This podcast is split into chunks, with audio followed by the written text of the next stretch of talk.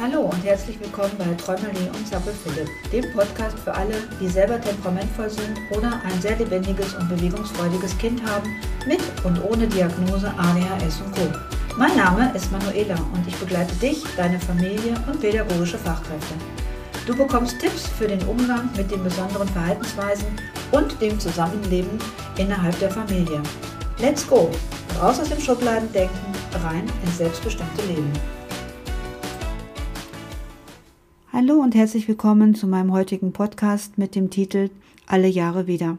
Ich sitze hier am Schreibtisch, es ist der dritte Advent und die Sonne scheint. Genau in einer Woche ist der vierte Advent und gleichzeitig Heiligabend. Irgendwie ist es dieses Jahr komisch, mir fehlt eine Woche für die Weihnachtsvorbereitungen.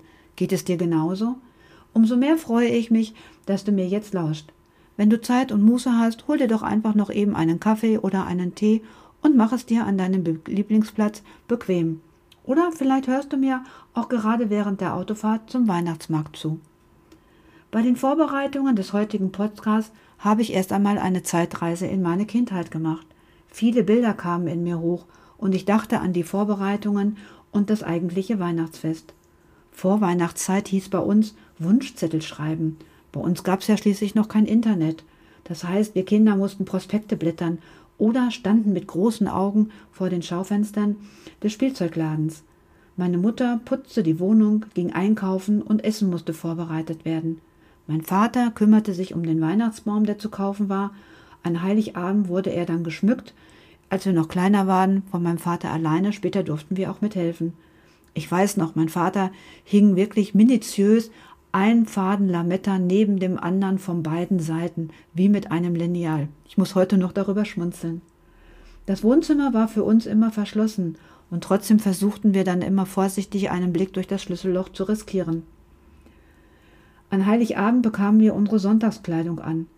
Wir Kinder mussten zum Familiengottesdienst mit meinem Vater, während meine Mutter zu Hause war und das Essen kochte. Zu Hause wieder angekommen, warteten wir voller Ungeduld auf das Erklingen des Glöckchens.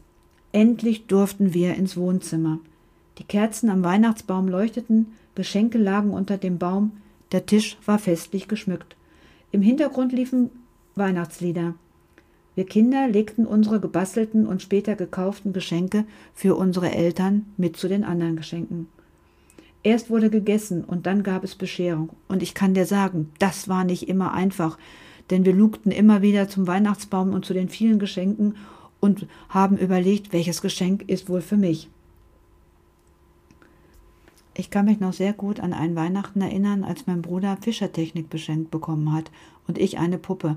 Da war die Enttäuschung sehr groß auf meiner Seite. Aber zum Glück ließ er mich ja mit dem Fischertechnik auch spielen. Wie sah es bei dir aus in deiner Kindheit? Hast du auch immer das bekommen, was du dir gewünscht hast? Oder war es auch eher manchmal zweckmäßig? Dann habe ich meine Zeitreise fortgesetzt, zu dem Zeitpunkt, als ich selber Mutter geworden bin und ich dann später mit meiner Tochter Weihnachten gefeiert habe. Tja, jetzt fragst du dich wahrscheinlich, warum erzähle ich dir das? Weihnachten steht vor der Tür und dann kommen immer solche Gedanken wie stille Nacht, heilige Nacht. Aber mit einem temperamentvollen Kind wird es wohl eher weniger still und wohl eher weniger heilig. Und eigentlich möchtest du nur, dass später alle in trauter Mehrsamkeit und Harmonie um den Baum sitzen und entspannt Weihnachtslieder singen. Tja, du merkst schon, das ist ganz schön schwierig und was für eine Herausforderung. Bei der Bescherung spätestens und dem Festtagsessen liegen die Nerven blank und ein freundliches und entspanntes Miteinander ist dann mit Sicherheit nicht mehr möglich.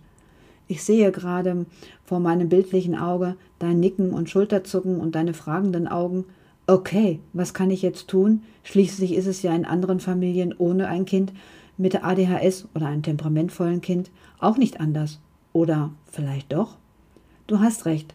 Doch ihr habt beides. Weihnachtsstress und ein temperamentvolles Kind. Ja, ja, ich weiß, es ist eine Woche vor Weihnachten und du fragst dich, was kann ich denn jetzt überhaupt noch tun? Vielleicht hilft es dir, folgende Fragen zu beantworten und Anregungen zu überdenken. Hast du schon geklärt, mit wem und wo gefeiert wird? Was gibt es zu essen und wann soll gegessen werden? Besorge deine Einkäufe am besten eine Woche vorher vor dem Fest, damit du dann am 22. und 23.12. nur noch Lebensmittel besorgen musst, die eine begrenzte Haltbarkeit haben. Koche vor, wenn möglich. Lege deine Tischdekoration bereit.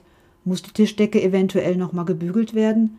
Hast du ausreichend Servietten und Kerzen? Oder was dir sonst noch so wichtig erscheint? Vielleicht machst du es aber auch einfach nur schlicht halten, damit die Reizüberflutung für dein Kind eingeschränkt bleibt.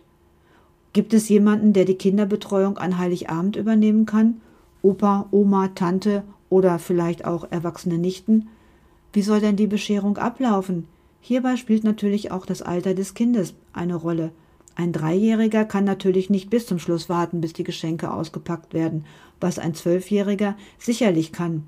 Dabei läuft man zwar Gefahr, dass, wenn er eine VR-Brille bekommt, anschließend nur noch in seinem Zimmer hängt und es ausprobieren möchte, aber das ist dann auch in Ordnung. Was ich auch empfehle, ist einfach mit den Verwandten, die zu Besuch kommen, über den Ablauf des Tages dann zu sprechen, um auf beiden Seiten Stress zu minimieren. Verpacke vielleicht alle Geschenke schon eine Woche vorher, sofern vorhanden, und beschrifte sie gut. Und vielleicht ist es dann auch hilfreich, für jede Person ein anderes Geschenkpapier zu nehmen, weil das erleichtert dir das Zuordnen. Und Achtung, Gutscheine sind wirklich nicht sehr nett, weder für den Partner noch für Kinder. Da geht es schon gar nicht. Ein weiterer Tipp ist, Kinder als Stimmungsspiegel zu nutzen. Ja, ja, ich höre dich gerade sagen, okay, das klingt ja alles ganz logisch, aber was hat das mit unseren Kindern und mit ADHS zu tun? Deine Kinder und insbesondere die sehr einfühlsamen Kinder spiegeln uns Eltern eins zu eins unser Verhalten und unseren Gemütszustand wider. Bist du genervt und gestresst, dann sind unangemessenes Verhalten und Explosionen bzw. Wutanfälle vorprogrammiert. Dein temperamentvolles Kind reagiert auch ohne Stress schon sehr empfindlich auf Veränderungen, auf andere Abläufe als die bekannte Routine und den Zeitdruck. Sie spüren deinen Zeitdruck und deine eigene Verfassung. Und glaube mir, dein Kind, insbesondere halt auch das Kind mit ADHS oder dein temperamentvolles Kind, wie auch alle anderen Kinder, haben dafür 25.000 feine Antennen. Vielleicht reagierst du manchmal auch aus lauter Stress hysterisch oder kratzbürsig und alles läuft aus dem Ruder. Sei deinem Kind ein gutes Vorbild, sorge für dich, vermeide und minimiere Stress. Und wenn du dann auch noch das Gefühl hast, dass du die Sachen alle vor dir herschiebst, dann versuche die Regeln zu schaffen. Schreibe dir die wichtigsten Schritte auf eine To-Do-Liste oder in deinen Kalender und arbeite sie Schritt für Schritt nacheinander ab. Das hilft dir, besser zu planen und nach und nach die Sachen abzuarbeiten und entspannt die ganze Atmosphäre in der Familie. Sprich mit deinem Kind, deinen Kindern ein bis zwei Tage vor Heiligabend den Tagesablauf durch und wer für was zuständig ist. Gerade Kinder mit ADHS müssen wissen, was auf sie zukommt. Sie brauchen klare und fixe Abläufe, müssen wissen, wie die Dinge laufen, kläre im Vorfeld, wie der Medienkonsum an den Weihnachtstagen aussehen kann. Horche in dich hinein, was für dich akzeptabel ist und dein Kind nicht überfordert, damit es genug Zeit hat, sein neues Handy oder Playstation ausprobieren zu können. Sollte dein Kind dabei deine Unterstützung benötigen, dann plane auch die mit ein. Zeiten zum Fernsehen können im Vorfeld ebenso geklärt werden. Ans Herz legen möchte ich dir auch noch mit deinem Kind Strategie zur Emotionsregulation zu besprechen. Was können sie tun, wenn sie zum Beispiel merken, dass sie ungeduldig werden, dass sie sich ärgern, weil die Schwester, der Bruder das neue Spielzeug angegriffen hat, ohne zu fragen, wenn sie sich ärgern, weil Bruder oder Schwester ihr Spiel nicht teilen wollen, wenn sie das Gefühl haben, das Geschwisterkind hätte mehr oder was Tolleres bekommen. Kinder mit ADHS fühlen sich immer sehr schnell ungerecht behandelt, was mit ihrem eher geringen Selbstwert zu tun hat. Sie setzen den Wert des Geschenkes mit ihrem Wert gleich, sind dann zutiefst gekränkt. Auch Regeln und Strukturen im Vorfeld zu klären sind wichtig. Kläre, inwieweit die üblichen Regeln und Rituale eingehalten werden müssen. Erkläre ihnen, dass dieser Tag ein Ausnahmezustand ist, ebenso wie beim Geburtstag, und frage dich, ob zum Beispiel an Heiligabend auf das Zähneputzen verzichtet werden kann, dafür aber am nächsten Morgen besonders gut geputzt werden muss. Alles dient einfach der Entspannung. Oder ob es richtig ist, den Schlafanzug anzuziehen, anstatt in Unterwäsche ins Bett zu gehen. Spätestens aber am 27.12., also direkt nach Weihnachten, solltet ihr wieder zu den alten, bewährten Regeln zurückkehren. Ein paar Gedanken für die Weihnachtstage. Manche Kinder können ihr Spielzeug oder bestimmte Dinge nur schwer mit anderen teilen oder wollen es gar nicht. Also überlegt zusammen, ob es im Vorfeld vielleicht gut wäre, diese Dinge an die Seite zu räumen, damit erst gar kein Zoff entstehen kann. Ein Kind sollte auch immer wissen, wer wann zu Besuch kommt. Erinnere es zuvor schon daran und am selben Tag auch nochmal. Es hilft immer, sich darauf selber einstellen zu können. Mache mit deinem Kind auch ein Zeichen aus, wenn es ihm mit der Oma, dem Onkel oder der Tante einfach zu viel wird, zum Beispiel Kratzen am Ohrläppchen. Und hilf ihm zu sagen, sorry, ich muss mal eben zu Mama. Dein Kind weiß dann Bescheid, dass du ihm hilfst, hinter ihm stehst, gegebenenfalls auch vermittelst. Es nimmt Spannung raus und ist keineswegs ein Freibrief. Und wenn die lieben Verwandten euch wieder mal erklären wollen, dass es ADHS gar nicht gibt und ihr euer Kind nur nicht im Griff habt, nutzt die Möglichkeiten, sich in Zukunft davor zu schützen.